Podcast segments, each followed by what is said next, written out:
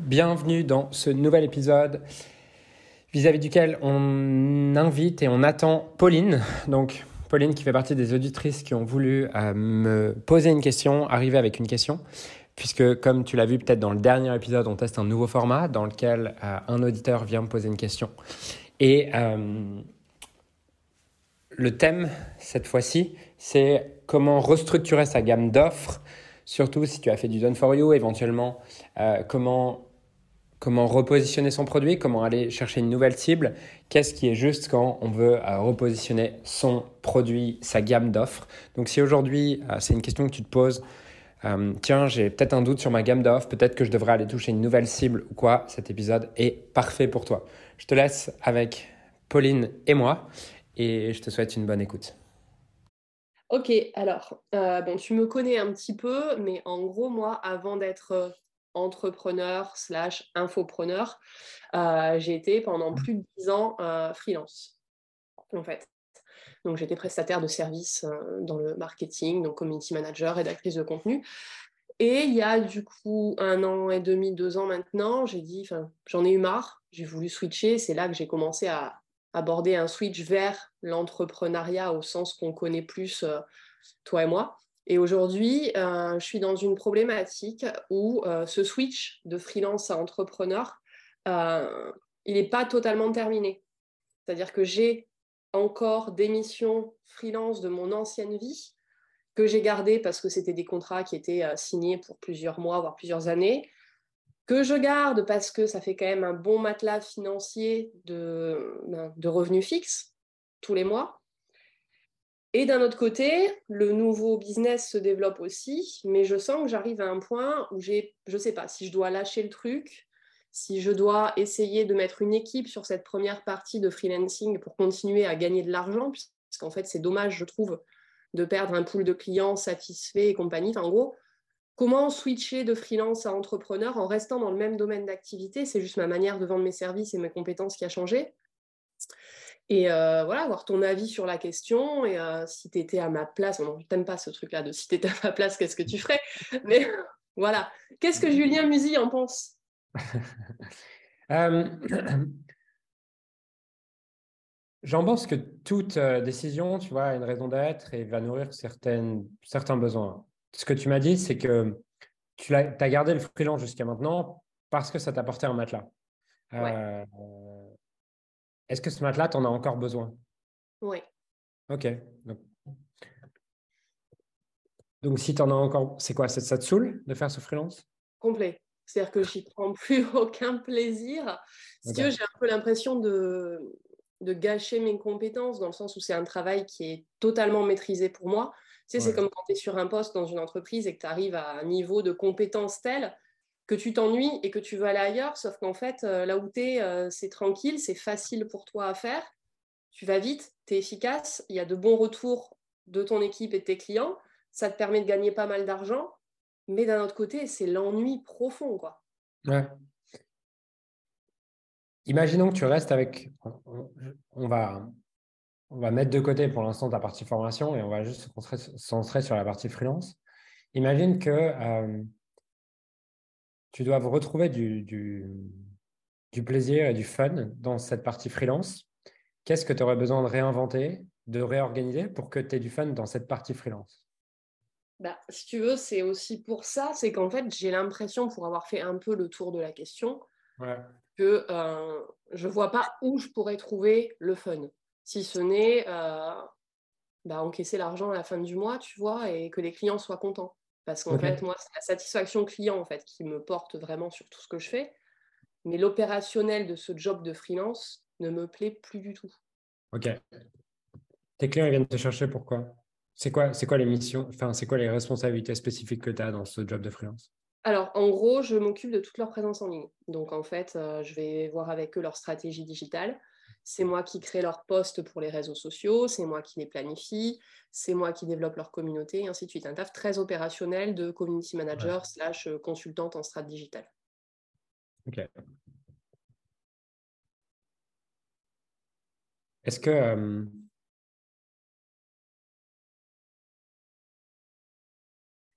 est-ce que tu as des clients de la formation qui seraient intéressés pour t'aider sur ces missions-là?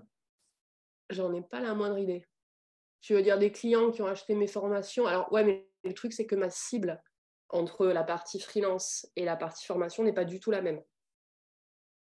D'accord? Moi, je ne mmh. forme pas des personnes à devenir community manager. Tu vois? Moi, je forme des mmh. entrepreneurs à mieux gérer leur marketing au quotidien. Donc, je peux pas, tu vois, c'est pas comme si j'étais devenue euh, formatrice pour community manager. Ouais, je sais, mais je pense que tu serais surpris de voir que dans tes clients, tu as un paquet de clients qui n'arrivent pas à vivre de leur activité, qui aiment ce que tu fais et qui seraient ravis d'avoir un complément de revenus en t'aidant sur ta partie community management. Ok, bah tu vois, ça, typiquement, je n'y avais jamais pensé. Et ça, selon moi, euh, je Non, vas-y, pardon. Non. Euh, l'avantage, c'est que c'est que c'est des gens qui t'adorent et du coup qui trouveront une valeur autre que juste la valeur monétaire. Pour moi, quand tu proposes un, quand, quand tu quand as un échange de services avec quelqu'un, euh, il faut qu'il y ait un échange équitable la majorité du temps, cet échange équitable, on croit qu'il passe que par l'argent, mais il passe par plein d'autres choses. Tu vois euh, Par exemple, aujourd'hui, je t'aide sur ton sujet euh, gratuitement, mais tu me dois rien parce que c'est utile pour moi, pour ma création de contenu. Et hum, l'avantage, c'est que quand tu as des gens qui aiment vraiment ce que tu fais et qui aiment vraiment qui tu es, ils vont être prêts à travailler pour toi pour moins d'argent. Ça ne veut pas dire que tu les arnaques, ça veut juste dire que tu trouves une autre forme de valeur.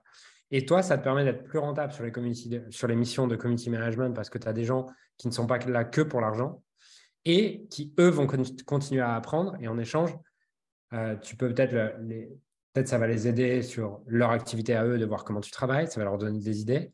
Tu vois, et ça pourrait même être. Euh, en fait, soit tu délègues ça, soit tu délègues ça à des clients, tu vois, parce qu'ils sont dans ton, cercle, soit tu peux même te demander est-ce que pour redonner de la vie à mon activité de, freelance, est-ce que je ne peux pas me servir de mon activité de freelance au service de mon activité de formation?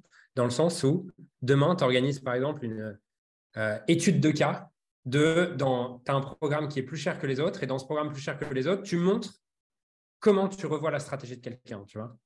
Ok. Donc là, Ouais. Ok je suis en train de réfléchir en même temps, si tu veux, le, type de client que j'accompagne en freelance, euh, c'est un univers totalement décorrélé du type de client que j'accompagne euh, sur le volet euh, de formation. Genre, j'accompagne dans l'agroalimentaire, tu vois, de l'industriel. Donc, hmm. Mais ça peut pouvoir se jouer. Si je sélectionne bien le client étude de cas, ouais, en effet, ça peut être ça peut me permettre de créer un contenu en fait à valeur, euh, enfin, forte valeur ajoutée euh, dans le sein de mes formations. Ouais. Dans un monde idéal, si tu n'as pas besoin d'argent, tu switcherais pleinement vers le, la mmh. formation? Ouais. Ok. Pour ça, tu as besoin de combien? D'argent? Ouais. Euh, ça représente à peu près, hein, parce que moi, les chiffres, machin, ça doit être du 30, entre 30 et 50 k l'année. Ok. Donc, il te faudrait augmenter entre de 30 à 50 000 euros par an. Ouais. Ok. Euh, tu as de la confiance, tu as une certitude à 9 sur 10 que tu es capable d'augmenter de 30 à 50 000 euros par an ton chiffre d'affaires en combien de temps? Ça va dépendre des moyens stratégiques déployés. tu vois. Euh, là, j'en suis à un stade de mon business euh, sur la formation où je bosse en full organique, où j'ai jamais fait un euro de publicité. Donc, en gros, euh, voilà, il y a une, un plafond de verre, en fait, qui est atteint aujourd'hui dans le renouvellement, en fait, du, du pool de prospects. Donc, je vais peut-être me mettre certainement à faire de la pub Facebook Insta. Donc, ça, c'est, je pense, l'affaire de six mois, un an, tu vois. C'est l'objectif pour 2023, c'est d'avoir un, renouveler mes stratégies d'acquisition. Moitié organique, moitié payant. Donc, tu es confidente, tu es confiante en anglais. Euh, en français, tu es, confiante que euh, en 2024, tu, tu vivras pleinement de l'activité de formation. Ouais, bah c'est l'idée. Enfin, c'est mon objectif, si tu veux. Ok. des, des, valeurs externes, mais euh, l'objectif, c'était ça, en fait. C'était je lance l'activité, 2021, ça a été un peu une phase de rodage, de déjà savoir ce que je voulais faire, comment me positionner, qu'est-ce que je voulais vendre, à qui je voulais vendre. 2022, ça a été un peu la consolidation de tout ça. Maintenant, je suis très au clair sur euh, bah, le business model qui j'accompagne, comment je le fais. Donc l'idée en 2023, c'est euh, bah, de pérenniser ça et de petit à petit que les revenus du freelancing soient remplacés par des revenus en formation. Ouais. Ok. C'est quoi aujourd'hui euh, Tu pas obligé de le nommer, mais c'est quoi aujourd'hui la tâche et le client qui te fait le plus chier? Alors, c'est une tâche de forfait euh, mensuel de community management, si tu veux, où on me demande de produire, euh, ça doit être entre 20 et 30 posts par mois, tu vois, euh, plusieurs réseaux, une newsletter, un blog à tenir, enfin, un travail de fourmi, quoi, qui prend beaucoup de temps.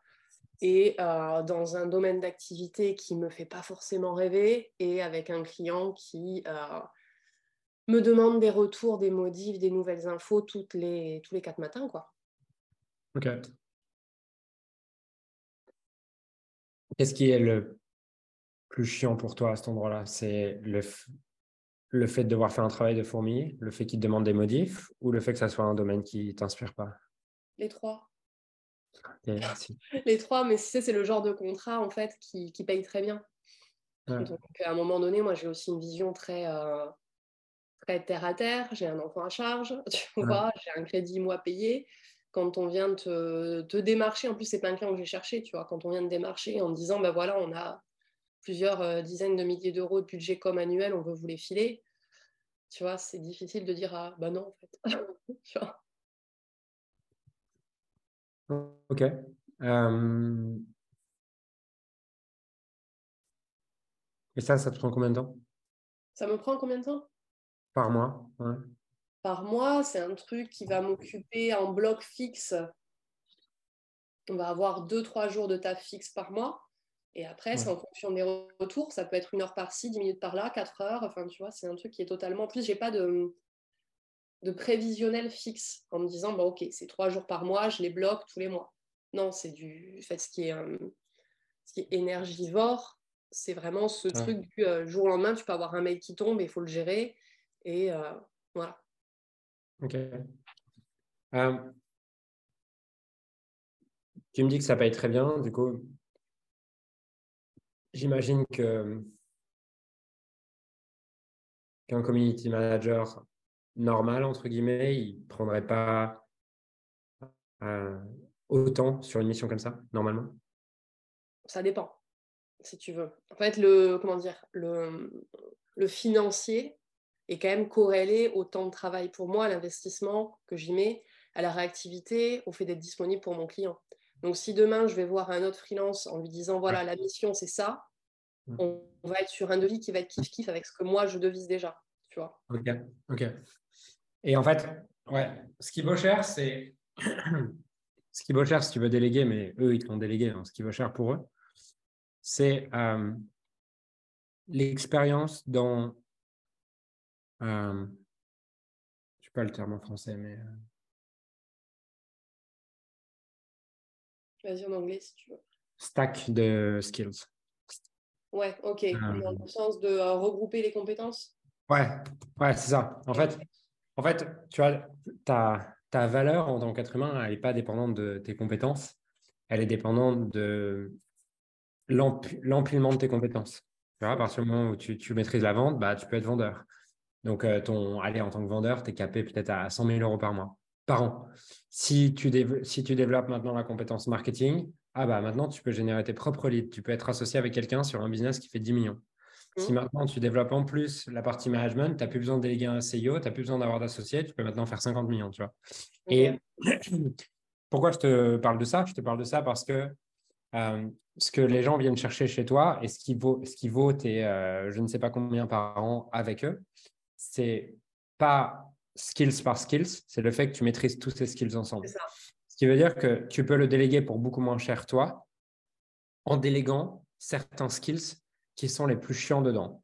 Typiquement, la danse, tu vois, si on décompose, euh, pour eux, euh, il y a quoi? Il y a la rédaction des, il y a la rédaction des postes, c'est ça? Ouais. La création graphique, la planification, la stratégie, en fait, c'est un. stratégie globale, en fait, d'animation, si tu veux, en com digital. Ok, donc, si, on, tu vois, si, on te filmait 24 heures sur 24 chez toi quand tu travailles pour eux, on te verrait rédiger des posts, concrètement. On te verrait faire de la créa graphique sur Canva. Ouais. Ok. On te verrait organiser un calendrier de publication. Ouais. Ok. Qu'est-ce qu'on en réunion avec eux, beaucoup. Ok. Les appeler, répondre à leurs mails, faire de la veille sur leur secteur d'activité. Ok. Attends. Euh, faire de la veille, les appeler. Ok. Ouais.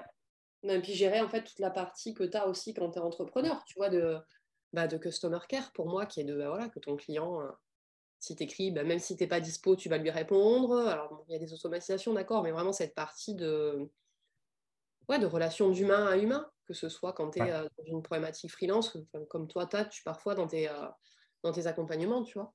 Ouais. Ok. Où est-ce qu'aujourd'hui, tu pourrais. Où est-ce qu'aujourd'hui, on va dire que tu es le plus irremplaçable sur tout ça? Sur la rédaction des postes, je pense. Ok. Moi, j'ai une grosse casquette, tu vois, quand tu parlais de stacker les compétences.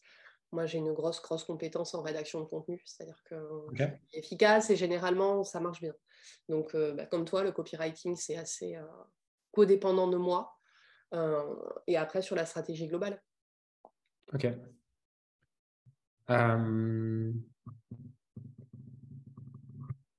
Ok. Donc, sur ce qui est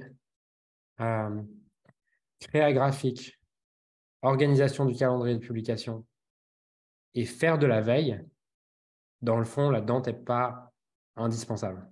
Non. Enfin, ok. Comment tu pourrais déléguer juste cette partie? Ouais, il faut que je réfléchisse à ça. Parce que du coup, c'est une fiche de poste, tu vois, un peu bâtarde. Euh. Mmh, pas tant que ça, dans le sens où je pense pas. Je pense que c'est une fiche, c'est une fiche bâtarde pour un expert euh, qui a, qui a 10 ans d'expérience dans le domaine. Pour euh, un community manager qui a une sensibilité réseaux sociaux créa graphique, mhm. bah, qui débute, il est trop content d'avoir une mission, tu vois. Ouais. Ok. Je, ouais, je pense que c'est une piste. Parce que là, jusqu'à maintenant, j'avais tenté, si tu veux, de, le, de déléguer certaines parties à l'assistante avec qui je bosse moi pour la partie entrepreneuriat. Mais euh, voilà, enfin, c'est pas son taf en fait. De, euh, tu vois, déjà, elle a d'autres choses à faire. Et puis surtout, c'est pas son taf de base, tu vois, de, gérer un planning de publication et compagnie. Donc, euh, ouais. j'ai une perspective pour toi qui est est-ce que, est-ce que tes clients sur la partie entrepreneuriat formation en ligne, ouais. est-ce que tes clientes, elles sont passionnées par toutes les parties de euh, la stratégie digitale? Oui, enfin, passionnées. C'est pas qu'elles ont une passion, si tu veux, pour la stratégie, c'est qu'elles sont conscientes qu'elles en ont vraiment besoin et que c'est ce qui leur manque aujourd'hui. Ok. Mais est-ce qu'elles aiment et que c'est inspirant pour toutes les parties de la stratégie digitale sont inspirantes pour elles? Je pense ouais, qu'elles se disent, quand elles commencent à toucher du doigt ce qu'on peut faire quand on a une bonne strat, digitale ou marketing, elles se disent Waouh, en fait, euh, c'est beaucoup plus complexe que ce que je pensais je me focusais sur euh, deux posts Insta euh, tous les trois jours avec tel pied de contenu, mais en fait, c'est pas ça la stratégie.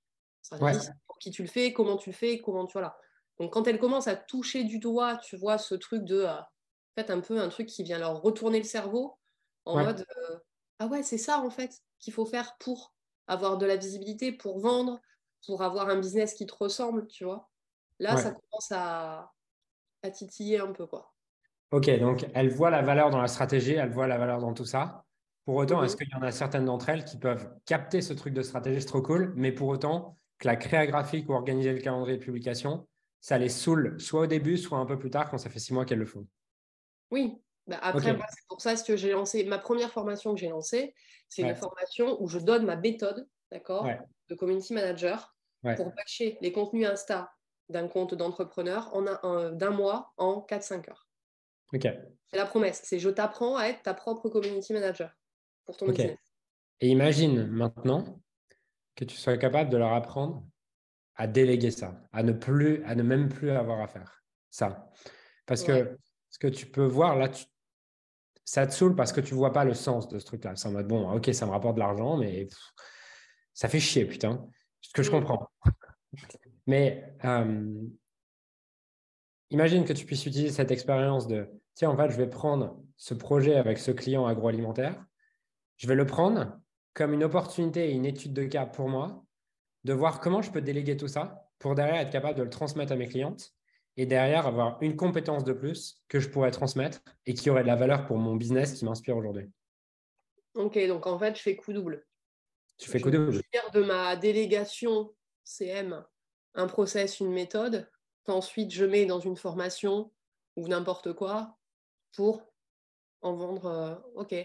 Ouais, alors ça, j'y avais pas pensé. Je viens de me retourner un peu le cerveau. Ouais. ok. Ouais, comme ça, non seulement moi, je me décharge, en fait, et j'apprends à déléguer efficacement sur la partie freelance. Et en plus, j'ai un truc euh, ouais, qui a de la valeur pour mes clientes en step 2, une fois qu'elles ont appris à être leur propre, euh, leur propre créatrice de contenu. Quoi. Et surtout, tu retrouves du sens dans cette mission avec ce client. Mm. C'est ça surtout que je viens chercher avec toi en te proposant ça c'est aller retrouver du sens. Parce qu'aujourd'hui, ça n'a plus de sens parce que tu, tu ne vois plus de futur pour ça. Et si tu retrouves un futur dans cette mission en lien avec ce qui est important pour toi, qui est cette entreprise de formation, d'un coup, cette, cette, mission retrouve du sens puisqu'elle a du sens par rapport à ce qui est important pour toi et, et ce que tu veux créer dans le futur. Ok. Ouais, non, mais c'est oui, c'est plutôt, euh, tu sais, moi j'ai besoin de process, donc là, je... ils le verront pas, mais je suis en train de process, ça fait ping-pong dans ma tête. Et du coup, euh, je vois. Et alors, question, du coup, c'est moi qui ai une question pour toi. Euh, est-ce que toi, aujourd'hui, dans ton business ou dans tes anciens business, tu as eu besoin de faire appel à un community manager à un moment donné? Ouais. Est-ce que tu as été satisfait des profils que tu as trouvés? Est-ce que tu as été satisfait de la collab que tu as pu avoir avec ces gens-là?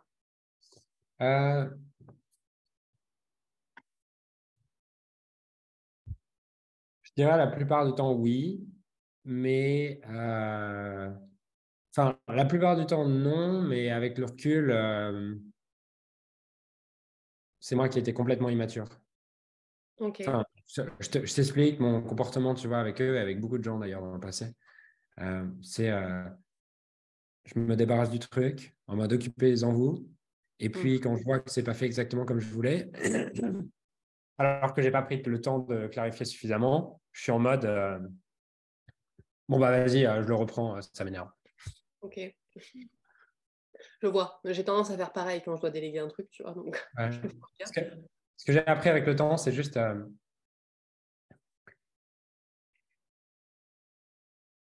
avoir de avoir de la clarté sur sur ce qui est important pour moi et ce qui ne l'est pas. et vraiment prendre le temps de définir ce qui est important pour moi. Quand je dis ça, c'est en mode avant, typiquement, je disais, bon, ouais, je m'en fous un peu, vas-y, gère mon Instagram, comme je faisais. Tu fais comme je faisais. Mhm. Maintenant, j'ai compris que le comme je faisais, ça ne veut rien dire. C'est en mode, euh, voilà, voilà le, les mots que je veux jamais qu'ils soient utilisés. Voici les mots que j'utilise dans mon vocabulaire. Euh, voici euh, le genre de photos que je ne veux pas que tu réutilises. Mhm. Et, et, du coup, en fait, pour moi, chaque truc qui n'a pas été dans une collaboration précédente, c'est une opportunité pour moi d'être plus clair sur mes attentes par rapport à, que je ne que je donnais pas avant parce que pour moi, c'était comme un, un dû, tu vois. Ouais, puis tu cadrais peut-être pas assez. Du coup. Ouais, je cadrais pas assez clair. Ok.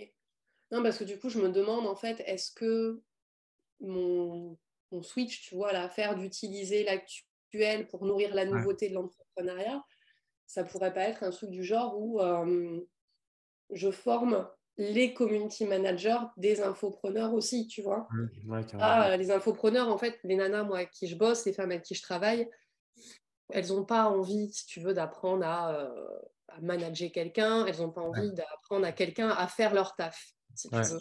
Euh, c'est des nanas qui vont être thérapeutes, qui vont être coachs, qui vont être experts vraiment dans le domaine de l'humain et tout ce qui est euh, process marketing, elles veulent apprendre à le faire pour gagner en temps, en efficacité. Mais de là à former quelqu'un qu'elles embaucheraient pour, ça risque de bloquer. Tandis que je pense que sur un créneau, et du coup, là, ça serait une cible pour moi totalement différente, euh, de personnes ben, comme toi, tu vois, euh, tous les Julien Musy de France et de Navarre, qui sont du coup à la tête de une ou plusieurs entreprises, qui sont vraiment des entrepreneurs très avancés, qui ont un vrai pool de délégation, une vraie équipe. Est-ce que ça pourrait pas être auprès d'eux que je vends moi euh, mes 10 ans de community management et strat en leur disant bah, Ok, toi, Julien, aujourd'hui, tu veux recruter le top du community manager pour ton compte Insta? Ben, en fait, euh, tu me donnes une personne que tu as en tête parce que tu aimes bien qui elle est, euh, tu aimes bien sa manière d'écrire, tu aimes peut-être bien son énergie. Ben, en fait, moi, cette personne, je la prends sous mon aile et je la forme pour toi à tous mes process pour avoir un truc au carré où tu n'as pas de modif à faire, où il n'y a pas ce truc, bon, ok, je vais le refaire moi parce qu'en fait, ça ne me va pas, tu vois.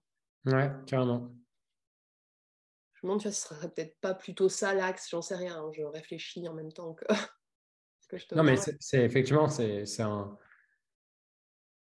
c'est un axe intéressant, tu vois, dans, en mode, bah, c'est. J'avais quelqu'un qui m'avait fait une offre comme ça il y a trois ans, où euh, justement, il me proposait d'être euh, une forme de superviseur pendant. Enfin, il prenait la responsabilité pendant trois mois, tu vois. Mmh et le deal, c'était bah, pendant trois mois, je supervise cette personne et derrière, pendant, derrière elle, est, cette personne, elle est opérationnelle pour toi, en fait. Tu vois. Mmh. Et tu avais signé ou pas? J'avais pas signé parce qu'à l'époque, j'avais euh, j'avais l'immaturité de croire que j'avais pas besoin de ça. Ok. Aujourd'hui, je signerais, je pense, si j'étais pas content de mon community manager. Ouais.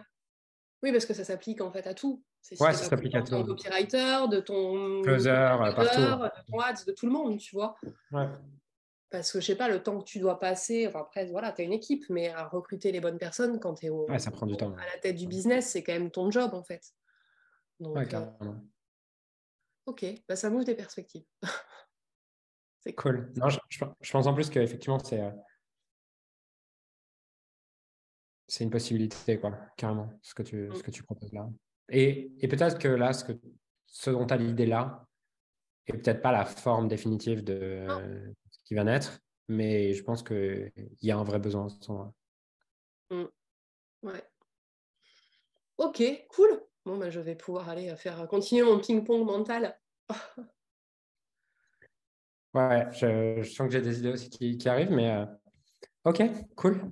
Avec quoi tu repars de, de, de cet épisode conversation podcast, je sais pas trop quoi? Bah, Que c'est bien d'avoir des, des, conversations avec Julien Musi, tu vois, ça te. ça t'ouvre des perspectives.